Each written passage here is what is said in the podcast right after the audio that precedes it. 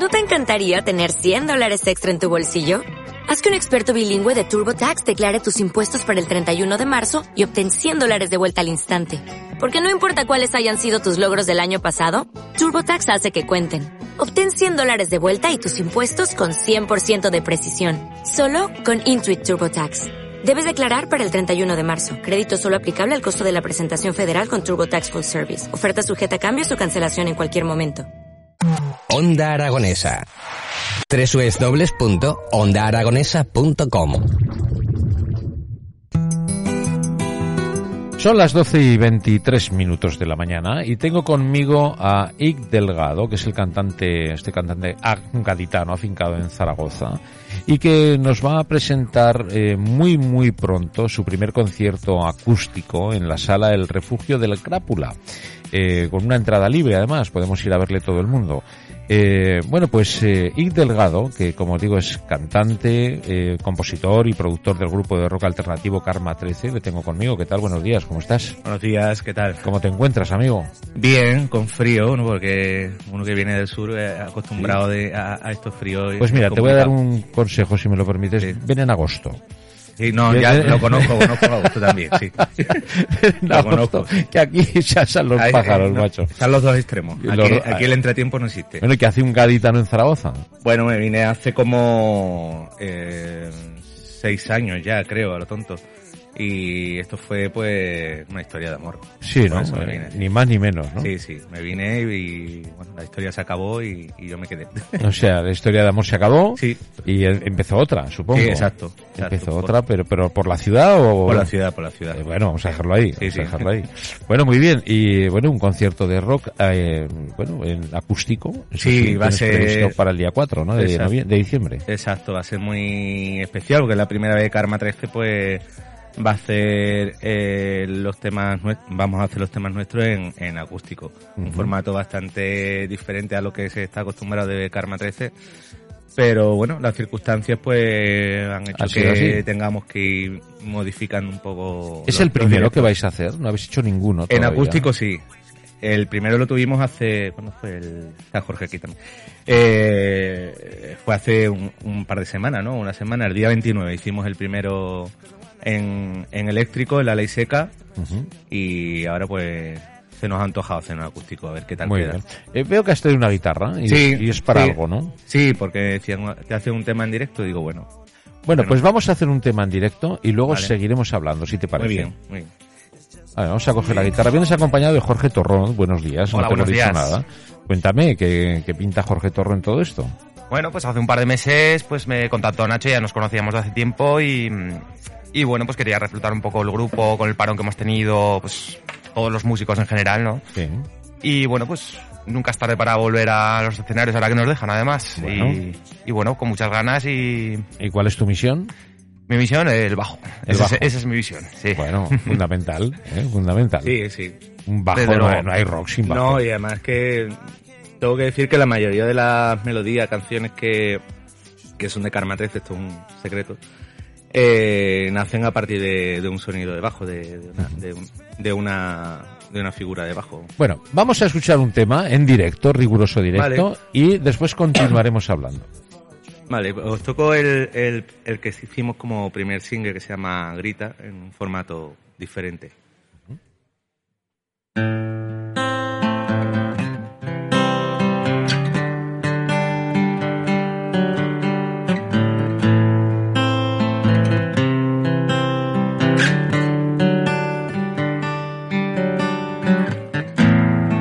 que sacias tu verdad cansado de girar, girar sin mirar atrás.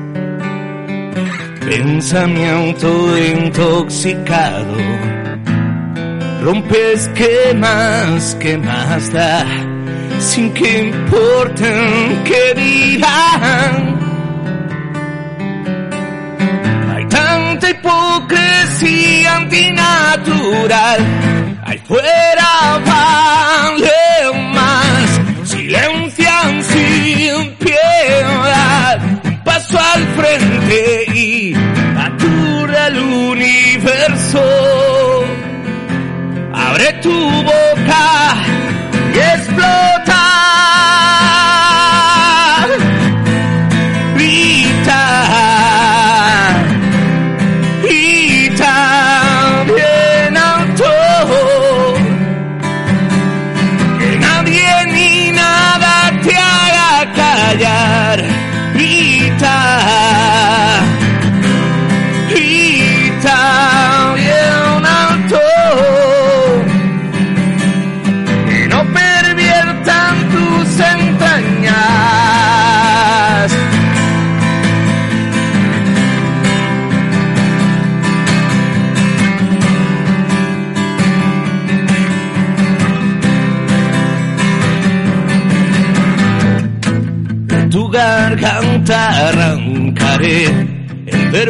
que te hace arder. Hasta que sea indomable, tu silencio romperé, porque abusan de su poder. No hay más hondo que el que no quiere oír. Ahí fuera vale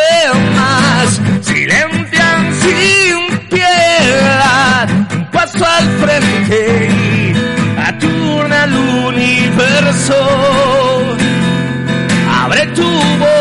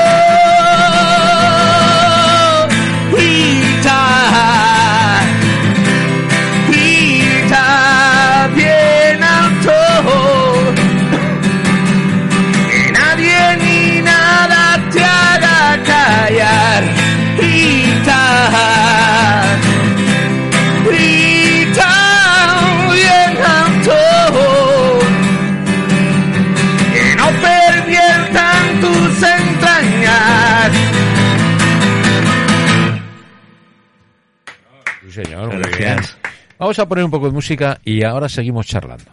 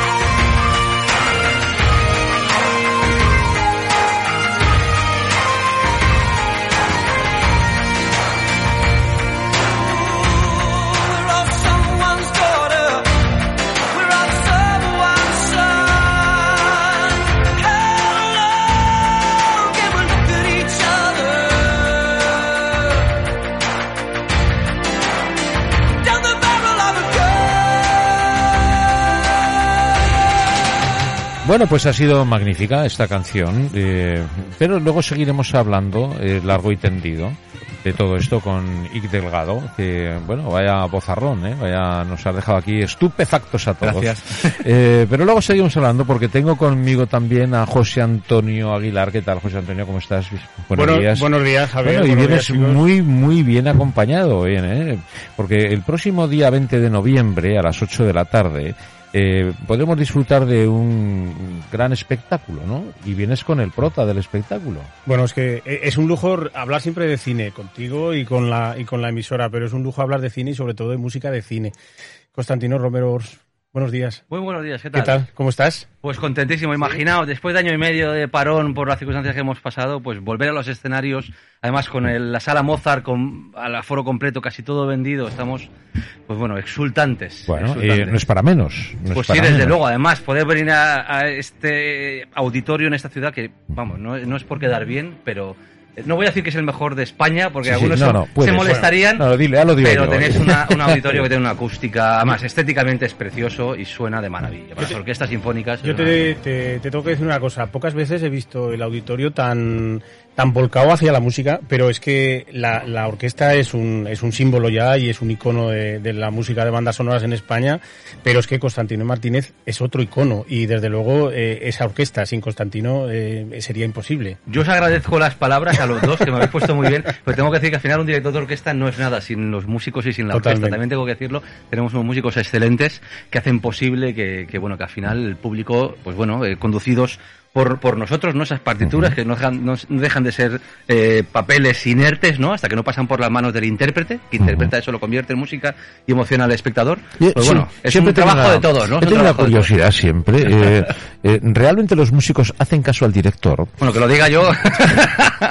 Hombre, si no, no te- Porque siempre he tenido, esa- no sé, tienen las partituras delante, tienen todo y delante está el director. A ver, yo es que no sé cuánto tiempo tenemos, te, te lo puedo explicar si hago un pe- pequeño recorrido de un minuto por la historia de la música. claro. Porque este, desde los orígenes, es decir, esto parte desde que cuando hay un, un imaginaos un cantautor con su guitarra, él solo toca su instrumento, ¿vale? Sí. Si hay dos, Sí. al final ya tiene que poner, tiene que haber un líder y el otro que le siga. Sí, Porque si los, do- si los dos quieren mandar, ya sabemos que hay lío, ¿no? Al final tiene Sí. que haber, entonces, donde hay patrón no manda dinero. Si ya son tres o más, sigue necesario, Sí. sigue siendo necesario que haya un líder. Imaginaos si ya hablamos de 10 músicos, 20, 30, 50. 40, 50, 60 en nuestra orquesta sinfónica o más. Cuando hay coro en una ópera, cuando hay solistas, ¿no? Entonces, Sí. hace falta siempre, al final, necesariamente, Un conductor. un conductor. Que en música antigua, en el barroco, por ejemplo, con orquestas de 10, 12 instrumentos, el concertino, el primer violín, Sí. eh, pues era el que lleva un poco el liderazgo, iba marcando las entradas, los cortes, sí, tal. Pero cuando hablamos ya de grandes dimensiones, al final un concertino sentado es complicado que pueda controlar todo eso. Eh, La figura de director, además de, de- de controlar el tempo, dar las entradas y los cortes, pues se hace necesario porque con un volumen tan grande de músicos, eh, primero a nivel visual y después que hace falta pues eh, una única voz, ¿no? Que, que si no, imaginaos si todos nos podemos opinar de, de Eh, cómo llevar una música, ¿no? Más rápida, más lenta, más fuerte, más piano. Se transmite la sensibilidad desde el Además, es- eso ya es otro otro factor in- importante. Eso no viene en los papeles. El, el tema de la interpretación. ¿Qué es forte? ¿Qué es piano? ¿Qué es alegro? ¿no? Porque aquí somos cinco y cada uno tiene su partitura con, para que el público no sepa, cada músico tiene su partitura distinta, ¿no? Con notas distintas.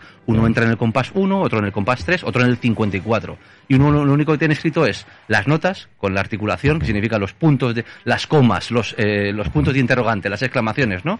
Y pone forte, piano. ¿Qué es forte? ¿Qué es piano? Al final hace falta alguien desde fuera que tenga esa visión global y que diga, tú estás, alma. tú estás tocando la melodía, tú estás tocando el acompañamiento, tú la textura, aquí hay un una contramelodía que tiene que salir en la dinámica adecuada y tiene que esconderse. Entonces, es difícil que un músico que desde su posición, los trombones al fondo, la percusión, al final, es difícil que tengan una visión global. ¿Y quién tiene la visión global? Pues en este caso, la persona que está al frente, en, en frente delante, que hace un poco de- de en- hoy en día sería el papel del técnico de sonido en música pop, rock o músicas en, la- en las cuales hace falta pues una persona desde fuera, que si fijáis el técnico de sonido con su mesa está en los con- conciertos pop rock, fuera desde lejos para ver que la mezcla está equilibrada. Nosotros somos el técnico de sonido analógico que, que ha ido evolucionando en los, durante los siglos, ni más ni menos. Pero fí- fíjate, es muy importante el papel del, del director, es imprescindible el papel de la orquesta, pero frente a vosotros Mm. eh, tenéis al público. Sí, sí. Y yo pocas veces he visto eh, a un maestro de ceremonias como, como Constantino explicar, explicarnos a la gente eh, qué es lo que van a interpretar, eh, de dónde viene lo que, lo que, lo que van, lo que vamos a escuchar y sobre todo contarnos esas pequeñas anécdotas que también empatiza con, con todo el público. Eh, por eso, la mayoría de, las, de los conciertos que he asistido vuestro, eh, he visto a la gente de pie aplaudiendo, pero aplaudiendo el conjunto del espectáculo, que creo que es un poco lo importante. Eso ¿no? ya es un, qué decir, forma parte de nuestra filosofía, ¿no? Que lo que ofrecemos no son conciertos realmente de música sinfónica, sino ofrecemos un espectáculo conducido por la música de cine, eh, con una iluminación espectacular, sincronizada con cada tema que hacemos, que lo que queremos es que el que esté allí no esté escuchando tiburón, sino es que esté viendo el tiburón, ¿no? Atacar, ¿no?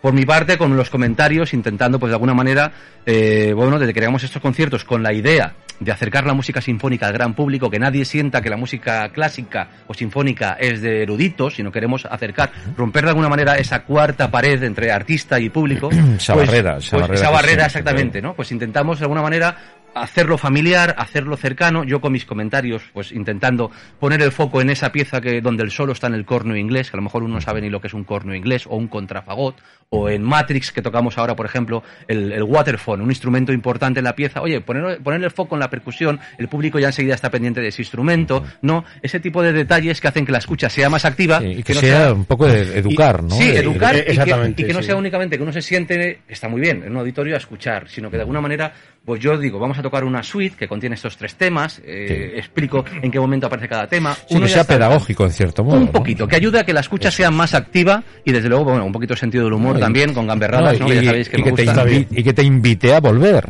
Sí, por supuesto. Sí, de alguna manera, y, y lo bueno de esto, que al final hemos conseguido con tantos años, y por lo cual volvemos a Zaragoza ya en dos ocasiones por gira, es que tenemos un público muy fiel, que cuando viene, pues repite, y, y cada vez, pues bueno, yo creo que el mensaje se ha ido transmitiendo, de que nuestros conciertos o espectáculos, pues al público la verdad es que le, le gustan mucho, y quiero decir, podemos decir, afortunadamente, también digo, llevamos año y medio sin venir, ¿eh? O sea, que, que, que, eh, la Fíjate, semana que viene sí. está, está prácticamente todo- todo todos llevamos Fíjate año y si medio es, sin. si es importante la, la música en el cine, ¿eh? es eh, fundamental. Sí, Fíjate sí. si es importante que hasta en el cine mudo había música.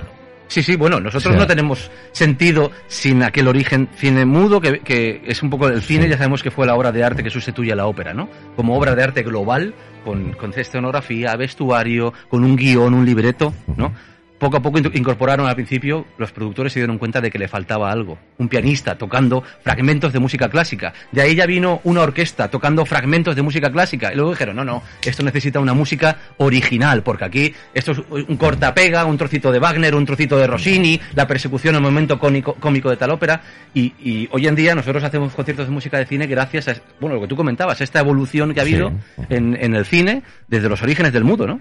Eh, Constantino, cuéntanos un poco eh, qué- qué- cuál es el repertorio de, de- de este próximo concierto en Bueno, venimos con, con un, un- a reventar. O sea, después de año y medio sin estar tocando, pues, veni- veni- venimos con esta gira de título Fénix, que yo creo que es muy adecuada este Sí, renacer. sí, sí. Queremos simbolizar, eh, para nosotros es volver a los escenarios, a tocar, a emocionarnos y a emocionar, que sea también un renacer para el, para el público. Hago esta introducción para que entendamos que el repertorio que vamos a tocar está lleno de, de- bombazos. A mí me gusta, lo comentábamos antes, llevar al espectador, al público, en una especie de viaje emocional, con temas más intensos, temas más relajados, con temas más rápidos, más vivos, más lentos.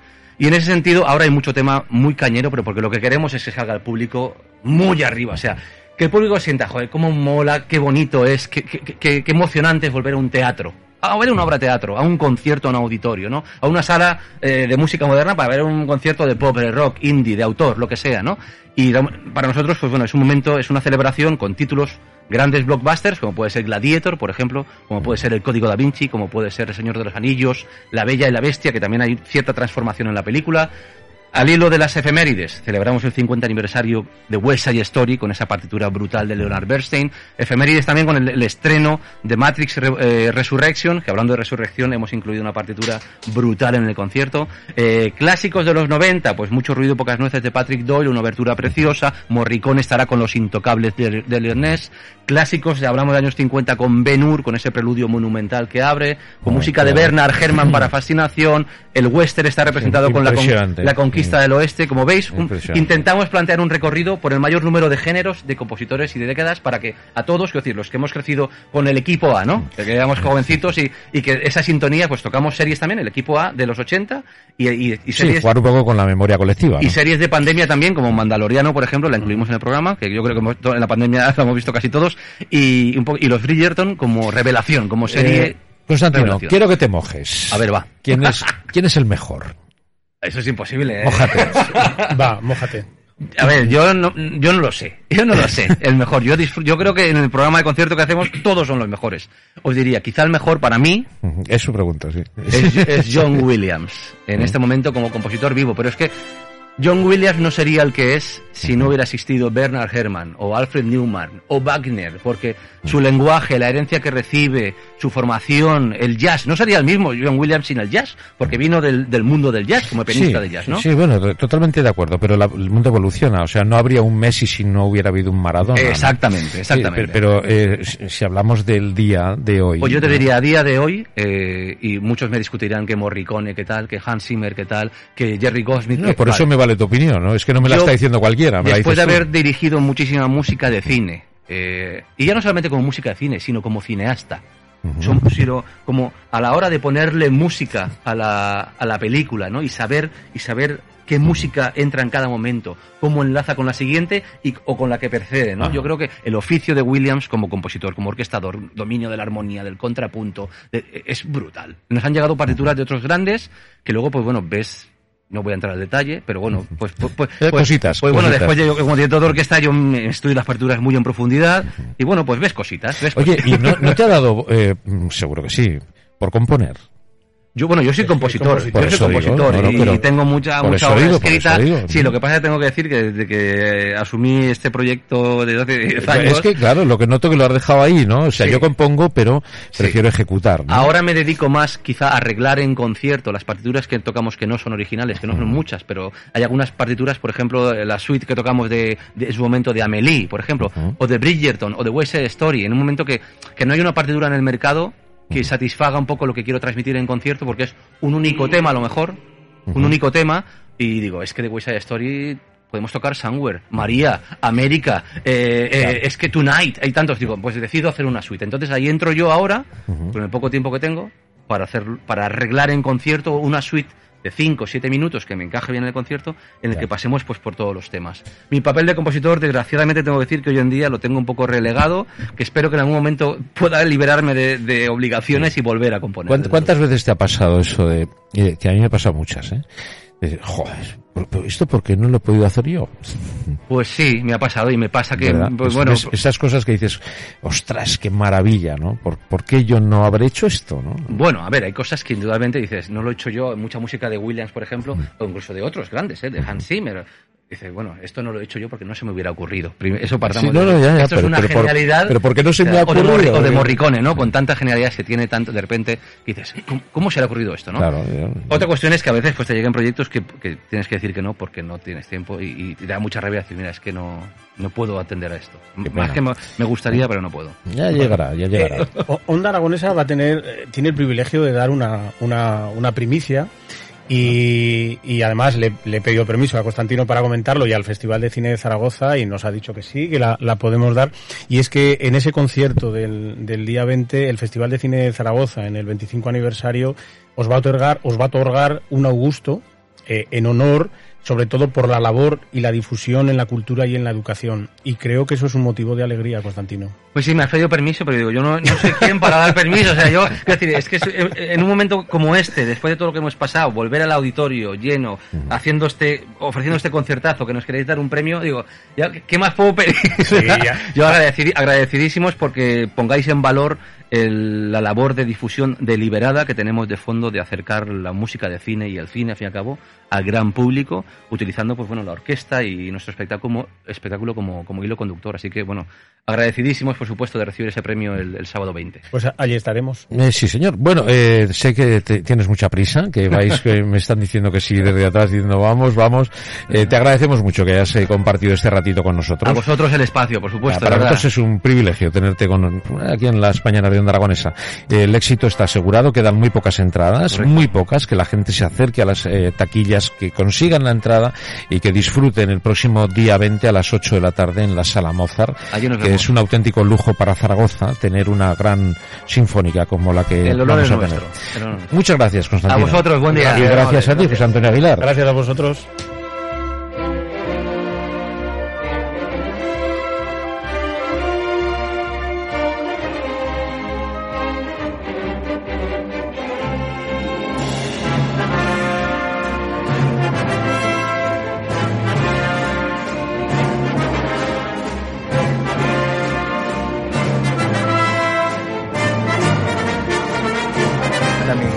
Bueno, pues qué lujo escuchar a Constantino Martínez Orch, el gran director de la Sinfónica Orquesta, que disfrutaremos el próximo día 20. ¿Qué os ha parecido, chicos? Guay, de lo que estaba comentando un poco, ¿no? Que la casualidad que mi hermana también es directora de Filarmónica Sí. en Viena, sí. Bueno, fíjate. O sea que son colegas. Aquí hemos tenido un grande hoy, ¿no? sí. Bueno, volvemos a retomar el tema vuestro. El, el próximo día 4 de diciembre, esa presentación en acústico de, Sí. del concierto de Karma 13, ¿no? ¿De dónde sale Karma 13? Karma 13 viene de Gibraltar. Nada menos. Sí, es una banda que, que está vinculada con una banda que fue conocida en su momento, que, que era Melon Diesel, eh, con la que, bueno, por lo que por la tuvimos suerte de tener muchos muchos éxitos. Y al tiempo, pues, eh, nos reunimos dos componentes y, y creamos eh, Karma 13 en Gibraltar. Ya claro, yo ya me vine a- hacia acá, como comentaba antes, y, y se nos hacía muy difícil estar yo yendo y viniendo, aunque, aunque en un principio me recorría los mil kilómetros para ensayar incluso. ¿eh? O sea, cuando hablas de, de Cádiz, estás hablando de la línea, ¿no? Eh, Gibraltar es, eh, es- es- es- no es español. ¿Cómo, cómo que no? ¿Cómo que no? Gibraltar ¿Cómo que es no? inglés, ¿vale? Pero sí que es verdad que está pegado a la frontera de España y está junto a la línea. Pues eso digo, que tú eres de la línea. No, yo de Algeciras. Algeciras, Sí. ¿no? Sí. Eh, la línea, yo tengo especial cariño a la línea de la Ah, ¿sí? Concepción. Sí. sí, sí. Pues mira, la línea fue donde grabamos el primer EP de, de, de Karma 13. Sí, señor. Pues lo he pasado yo muy bien, ¿eh? En la línea, ¿eh? En los ese- estudios de, de Onda Cero grabamos el primer EP. 21 de julio, que es la semana grande. Sí, sí, en sí, La correcto. línea de la Concepción. Sí, sí. Bueno, ¿y, hay algo de gaditano ahí en ese concierto? Eh, de gaditano, la voz. Rock andaluz, ¿no? No, ojalá. Ojalá. yo, mm, es algo que que se que, que echo de menos un poco, ¿no? Y con Jorge precisamente. Ahora que estamos en la composición y tal, alguna vez eh, hacen al- algunos arreglos de bajo que yo siempre le digo, guárdate eso porque tiene ese toque andaluz, guárdate eso porque a lo mejor quién sabe si nos puede nos puede entrar en los temas nuevos que, que vamos a Ya. componer. O sea, que se van guardando ahí, se van almacenando, ¿no? Sí, se van bueno, ahí. sobre todo en la, en la cabeza. en la cabecita, sí. Bueno, eh, ¿cuántos temas tienes preparados para el día 4? Pues será un repertorio. Es que la, la intención que tiene es que haya un, un preludio en, la, en la calle, primero, eh, que creo que será alrededor aproximadamente de media hora, y después adentro pues será el, el concierto largo, ¿no? El que, que, que no somos partidarios de que dure más de hora y media, porque... Porque más me parece también Excesivo, sí. Bueno. Sí, porque además que hoy en día eh, cuando vas a un concierto eh, de, de nuestro tipo, ¿no? Eh, es lo que está estipulado, lo que Muy bien. los, los. Bueno, vas con muchas ganas, supongo, ¿no? Sí, porque después de año y ocho meses eh, estando sin hacer nada, que bueno, haciendo cosas en casa, eh, componiendo. Sí, pero sin tocar al público, ¿no? Sin tocar al público, pues imagínate lo que es volver a retomar todo lo que habíamos perdido durante el confinamiento. Está siendo muy difícil re- eh, recuperar lo que habíamos perdido, pero bueno, eh, hay, hay que intentarlo. Sí, Lo porque- que pasó ya pasó, ¿eh? Sí, sí. Lo que pasó ya pasó. O sea, Lo para pasó. atrás ni para coger carrerilla. No, o no, sea. no, al revés, estamos Claro. y además con aquí con Jorge que tiene que, que nos está empujando un montón también, ¿eh? que de las cosas hay que decirle que, que también él está ahí ah, empujando. Empujando. Bueno, pues oye, eh, y teclado, eh, gracias por acercarnos vuestra música. Nada, que sea un éxito, que disfrutéis y que, Gracias. bueno, que Zaragoza ya sabes que a estas cosas responde también. le, sí. gusta la buena música. Sí, sí, es cierto. Y cuando ve estas cositas y se entera, el público asiste, se lo Sí. pasa. Además es un público, cuidado, ¿eh? un público exigente. ¿eh? Sí, Zaragoza Cuidado, sí, ¿eh? En este bueno, tenemos- tuyo, cuidado que tenemos aquí grandes músicos. ¿no? Tenemos la suerte de que Zaragoza es muy rock también en el fondo. Sí, sí, sí, por eso, por eso digo. Sí. Y que no llegas a un público que no ha visto rock en su vida. No, Aquí, no, no. eh, Sí, cuidadín con Zaragoza, que el rock and roll está en las venas de muchos, muchos, muchos zaragozanos. ¿eh? Yo incluido, ¿eh? bueno, pues nada, amigo, muchas gracias por acercarnos, insisto, vuestra música. A vosotros por... Y, y nada, os deseo lo mejor, que, que vaya muy bien. Mil gracias. El día 4 de diciembre en la sala El Refugio del Crápula. Correcto. Que Vaya nombrecito, ¿eh? Sí, El Refugio del los crápulas, sí, Qué bueno, qué bueno. Muchas gracias a los dos. Nada, nada. A vosotros.